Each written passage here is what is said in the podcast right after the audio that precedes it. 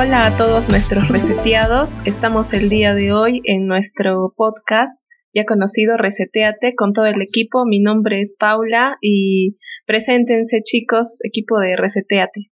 Hola chicos, soy Daisy, bienvenidos a un nuevo episodio de Reseteate.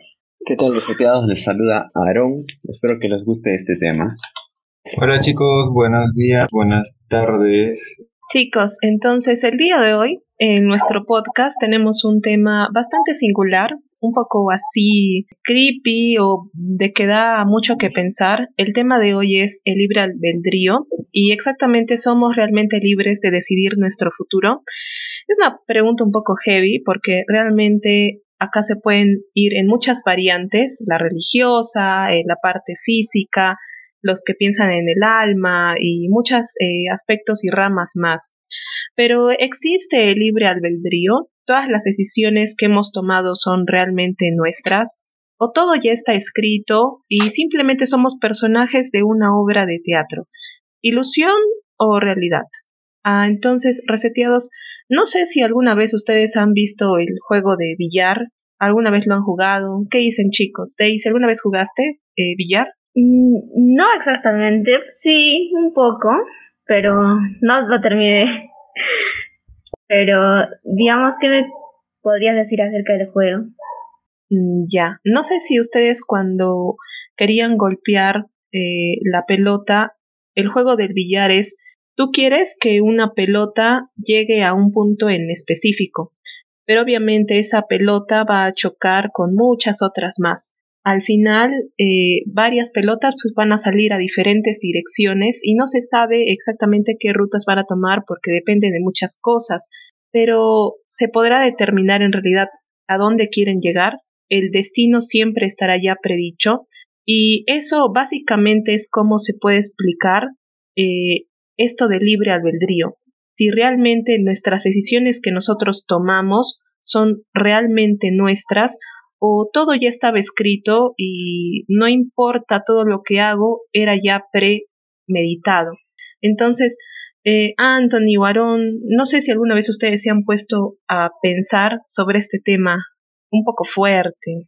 Eh, bueno, Paula, de hecho sí, es un tema muy, muy complejo y, tiene muchas aristas. Eh, en el caso de, si puedo decir, la verdad es que, eh, no sé, es muy, al final llego, llego a la conclusión de no saber porque hay tanta información y, tantas mm, eh, tantos aspectos que se puede tocar en, el tema de, si, si, si somos libres, que es muy difícil de, quedarse con uno.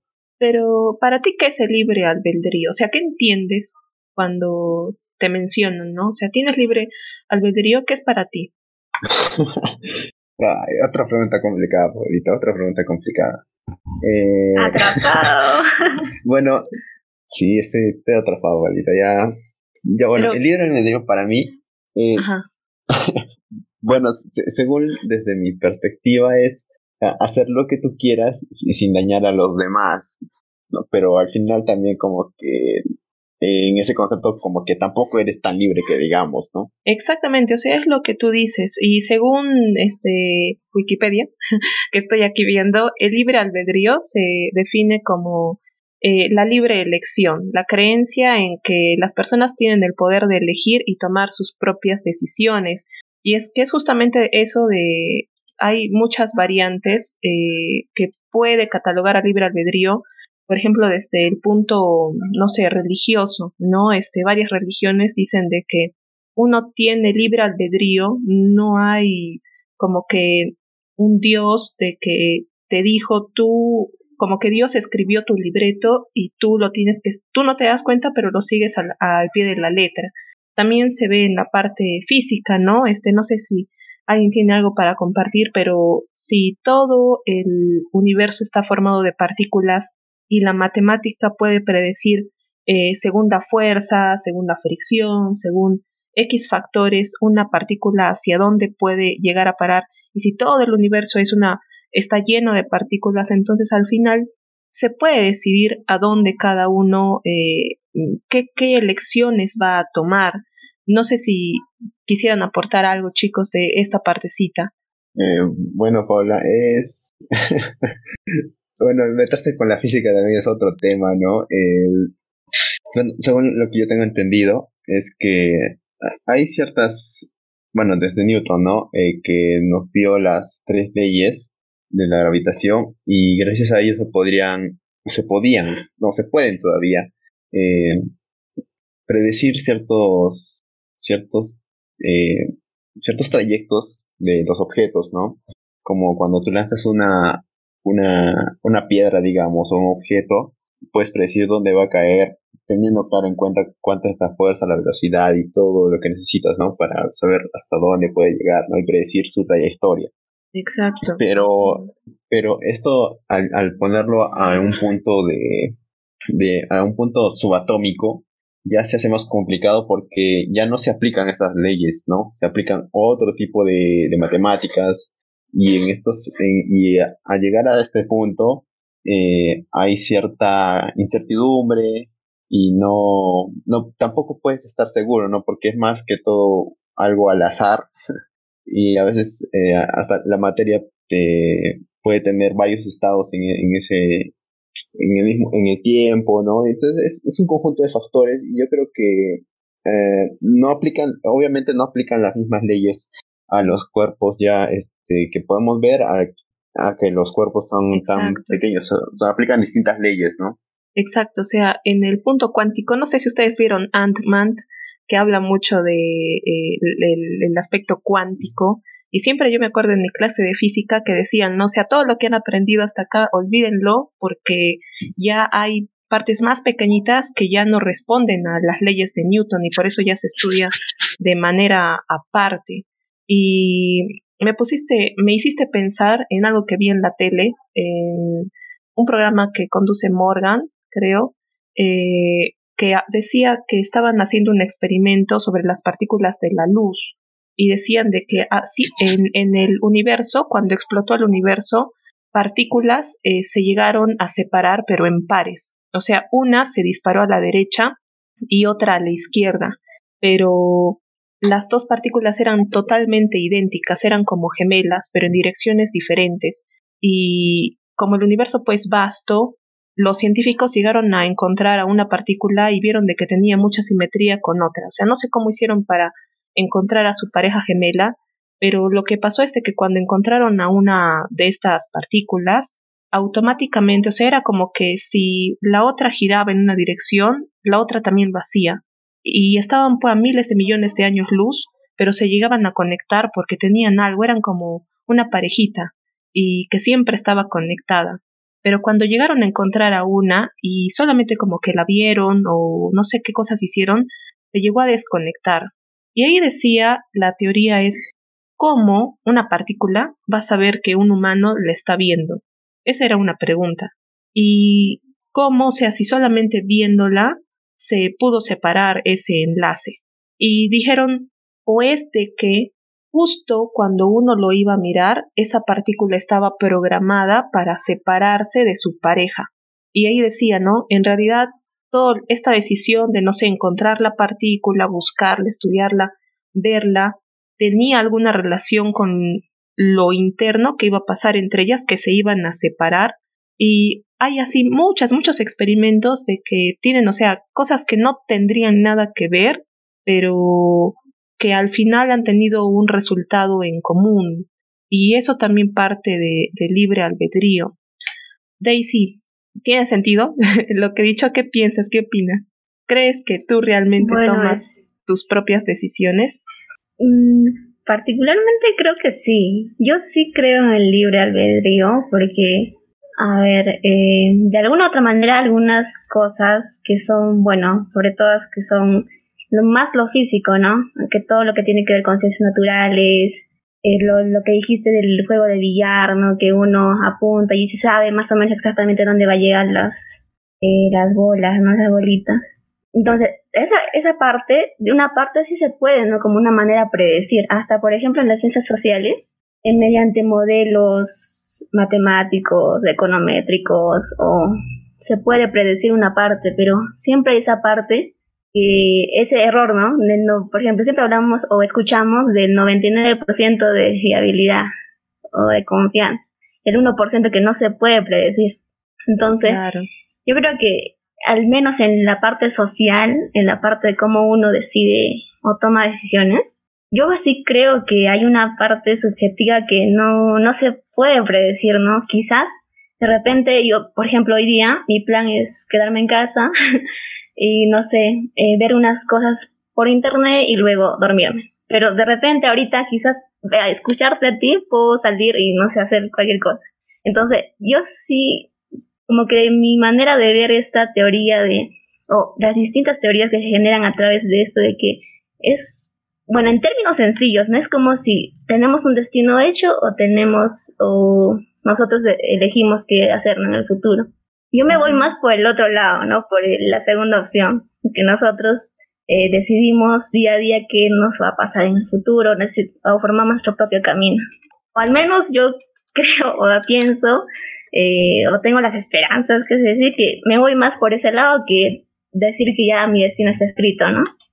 Pero es, es bastante difícil, la verdad, es bastante complicado. Tal vez este, no sea así, porque bastantes teorías también dicen que no, no podría ser. Entonces, no sé. Mm, eso es algo muy loco porque supuestamente uno piensa de que uno es el que toma las decisiones, pero ¿quién es ese yo? No sé si alguna vez, por ejemplo, hoy en la mañana me desperté y quería comer pan con queso, ¿ya? Y entonces fui abajo y coloqué, bueno, a mí me gusta cocerlo el quesito para que se derrita, entonces tuve que esperar a que el queso esté bien cocidito, ponerlo en mi pan, el pan también lo doré y lo tomé con jugo. Pero entonces, ¿quién fue ahí el que tomó? El yo, el yo decidí tomar pan con queso. ¿Quién es ese yo? Y hay un experimento que dice que se hizo igual, ¿no? O sea, cuando le dijeron a una persona vas a apretar una pelota y cuando tú la aprietes, eh, vas a justo a decirnos el momento en el que tú quieres apretarla. Y la persona estaba con un electroencefalograma, o sea, algo que monitorea las ondas del cerebro y también eh, a su brazo una máquina para que vean el músculo. Entonces el plan era que la persona iba a decidir, o sea, iba a haber eh, una orden directa de la persona, de ahí el cerebro iba a procesar, el brazo iba a ejecutar y la pelota iba a apretarse. Y a la hora de hacer el experimento, lo primero que pasó fue que el cerebro decidió y luego la persona como que tomó la, la acción. Uh, no sé si me estoy dejando entender, por ejemplo, en el ejemplo del pan con queso, mi cerebro en la mañana se despertó porque tenía hambre y vio que en mi casa había pan y había queso. Entonces vio según sus recuerdos anteriores y las recompensas y lo que le gustaba y dijo, hay pan con queso, a Paula le gusta el pan con queso, vamos a comer pan con queso. Entonces yo me desperté y, tuve las ganas de comer pan con queso, pero yo no lo decidí, lo decidió mi cerebro. ¿Qué piensan de este experimento? Solo te entendiste a la mitad, ¿no, Paulita? es que, es que, bueno, es que al, hablar de, tu cerebro y de ti, al final creo que termina siendo, siendo redundante, porque al final termina siendo tú, ¿o no? Exacto, yo también lo, había pensado ¿no? Sí, que tú lo decidiste. ¿Cuántas Paulas hay en...? en una Paula. Es que en realidad el aspecto del cerebro, o sea, de que un pedazo de carne, que es nuestro cerebro, pueda decidir por nosotros hasta siete segundos antes. O sea, eh, es lo que hay, ¿no? En los estudios. El cerebro pone los impulsos y recién tú te das cuenta a siete segundos después, hasta siete segundos después y ahí no se sabe también si eso es parte del libre albedrío o es solo una necesidad y ya está predicha. También... o, sea, te refieres a lo que es el tiempo que demora en, en, procesarse, o sea, que no, que no percibes la realidad realmente en el tiempo preciso. También. Un, un la realidad. También, pero es irse que no es un deseo ejecución, ¿no? Deseo comer pan y ejecuto comer el pan, sino es primero la ejecución y después el deseo. O sea, el, cerebro primero maquina y recién yo soy consciente que quiero comer el pan. Bien confuso, porque yo también hasta ahora no logro entenderlo, pero el cerebro crea sus propias decisiones. Y... No sé, bolita, estás, estás fumándote algo que... Pero también hay... es entretenido, entretenido con algo más... Con este tema. Antes de... Pero... Ahora, este, el pan con queso tal vez te eligió a ti para que lo comas. Ah, puede ser. Me refiero no, a Más o menos, yo creo que vas porque, digamos, eh, el cerebro automáticamente dice, no, eligió algo y tú después de eso recién reaccionaste y también decidiste hacer eso. Ajá. O algo así te entiendo. Ajá, entonces yo creo que, por ejemplo, en la comida, digamos, eh, saludable, mi cerebro, digamos que estoy en una dieta, ¿ya? Y mi cerebro dice, no, eh, la comida saludable es buena, este, además tengo una dieta y la tengo que comer. Pero de repente después de esos siete segundos, yo, por ser humana, por, no sé, tener, ah, no sé, ser humana, decido, no, ya no quiero la ensalada, me voy a la calle y me compro mi salchipapa. Entonces, por ese lado, vería que estamos en contra del cerebro, ¿no? El cerebro dice, no, lo bueno, lo mejor para ti es ensalada, tu juguito, tu juguito, pero no, tú decidiste irte por otro lado. Entonces, por ahí podría ser que uno, uno esté como que eh, en contra de lo que dice el cerebro. Aunque pues eso también es medio subjetivo, ¿no? Porque luego también tu cerebro puede decir, no, se me antoja un salchipapa y me voy, y tú obedeciste eso, ¿no? Es complicado, es complicado, Pau. yo sigo pensando que, que tu cerebro, eh, tu cerebro eres, eres, tú, ¿no? O sea, al final simplemente estás haciendo caso a ti misma, ¿no? A menos que haya un factor externo que te haga hacer otra cosa, ¿no? Ya tú, estás, tú estás decidida, digamos, a comer eso, pero digamos, no, no, vas en la ref y no lo encuentras, entonces optas por otra cosa, ¿no? A eso, tal vez. Puede ser, pero, o sea, a lo que yo voy es de que el cerebro decide antes que nosotros. Eh, por ejemplo, cuando hay personas que tienen alguna peculiaridad genética en su cuerpo y cometen un crimen, eh, ahí, ¿qué pasó? O sea, su genética estaba predispuesta a que hagan ese tipo de actos. Ellos no tenían libre albedrío sobre su cuerpo porque estaban ya predichos a que iban a realizar eh, ese acto, ese crimen. ¿Qué dicen? Yo creo que ahí podría entrar eh, a tallar, por ejemplo, la voluntad o la fuerza de voluntad. Porque si alguien genéticamente está predispuesto, no sé, a hacer algo, eh, la fuerza de voluntad, y no sé cómo se podría explicar con esa fuerza de voluntad, entonces, algo que no sea genético, algo que no esté dentro de fisiológicamente en tu cuerpo, que te impida hacer eso.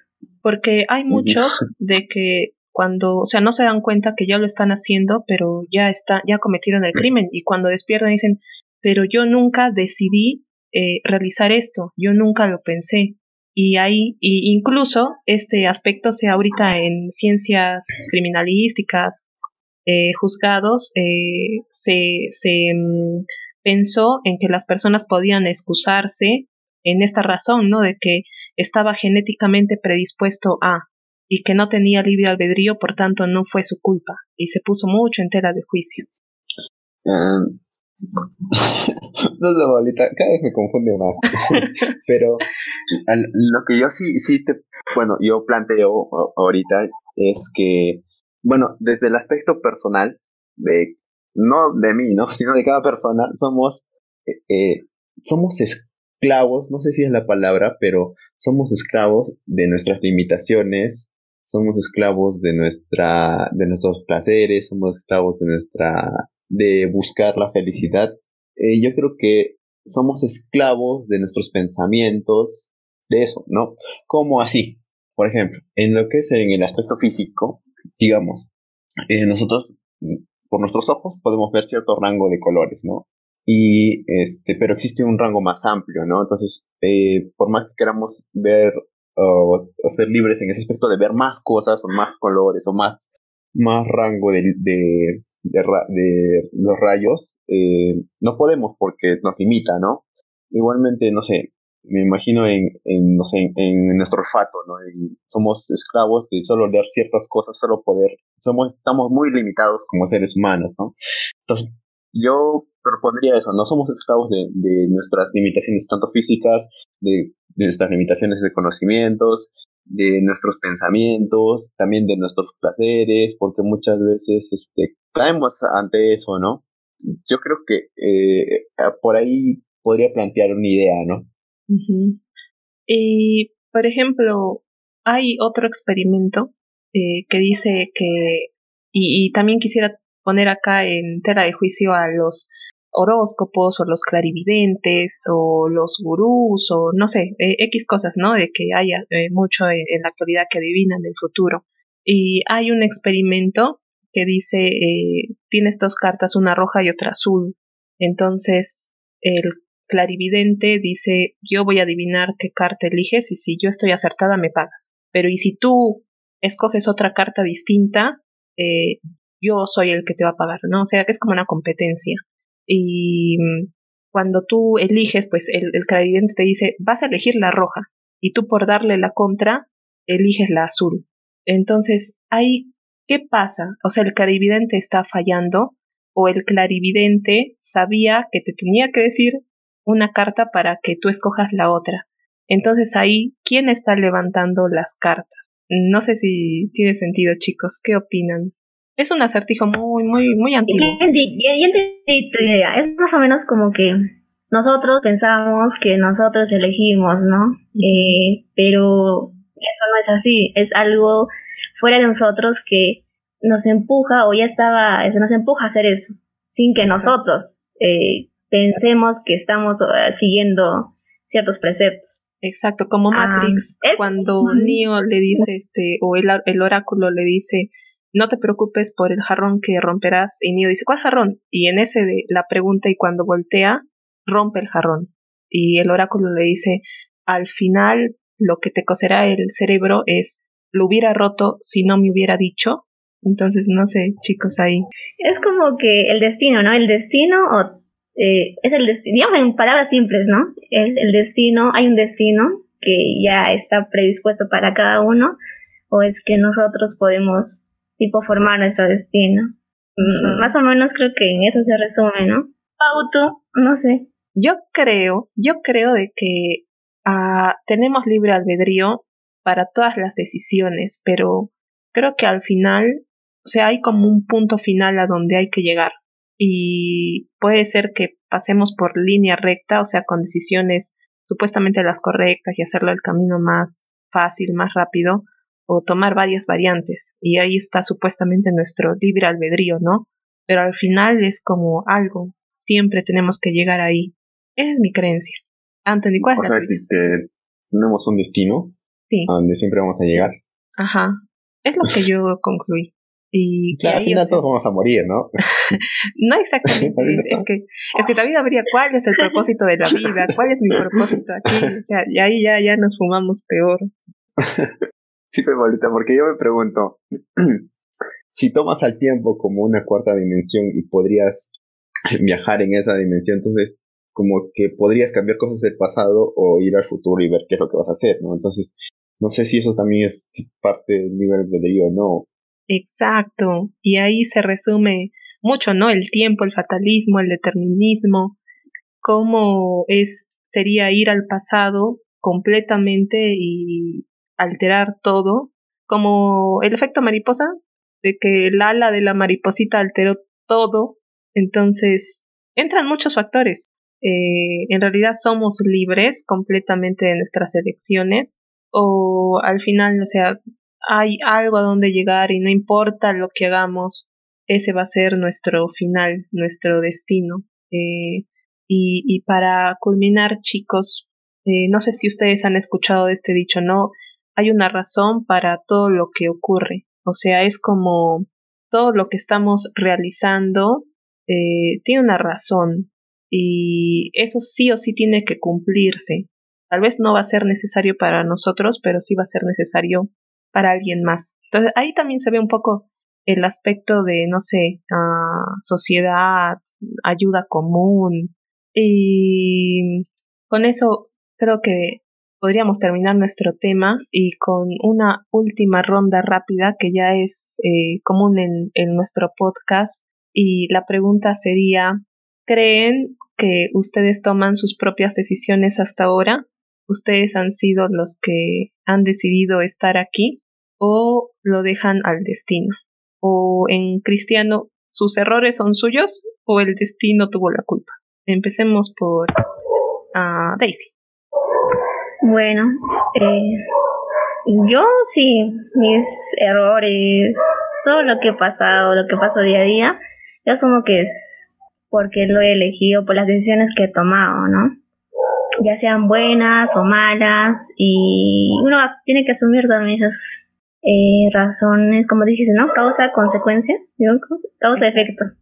Entonces, yo creo más en el libre albedrío, digamos, aunque antes, no te miento, sí creía como que un poco en el destino, no, aunque no es tan fuerte esa creencia, es como que, eh, digamos, si algo me pasaba, de repente era dirigido un camino y yo, pum, hice una cosa que me salió de ese camino supuestamente normal o lo más, o lo más probable que iba a ocurrir, ¿no? Yo me salí, entonces yo decía, ah, no, mi destino era salirme por algo, así menciono esas palabras de destino pero no es que eh, lo tenga así tan marcado, ¿no? Ah, mi destino así, no. Sino que en broma lo digo, ah, no, si mi destino era por acá. Si algo malo me pasaba, no, es el destino. Y siempre aprendo de cada cosa mala o buena que suceda. Entonces yo me más por el, como que nosotros podemos este, hacer acciones y ya vamos formando camino, ¿no? Con el libre albedrío. Has hecho me has hecho acordar a la película de Destino Final. Aaron, ¿qué opinas? ¿Tú decidiste estar aquí? Aquí en el podcast. Sí, yo creo que sí. Ah, fue, parte de, muchas decisiones, ¿no? Es como que tú tomas una, decisión y puede que repercute a corto plazo o como puede que repercuta a largo plazo.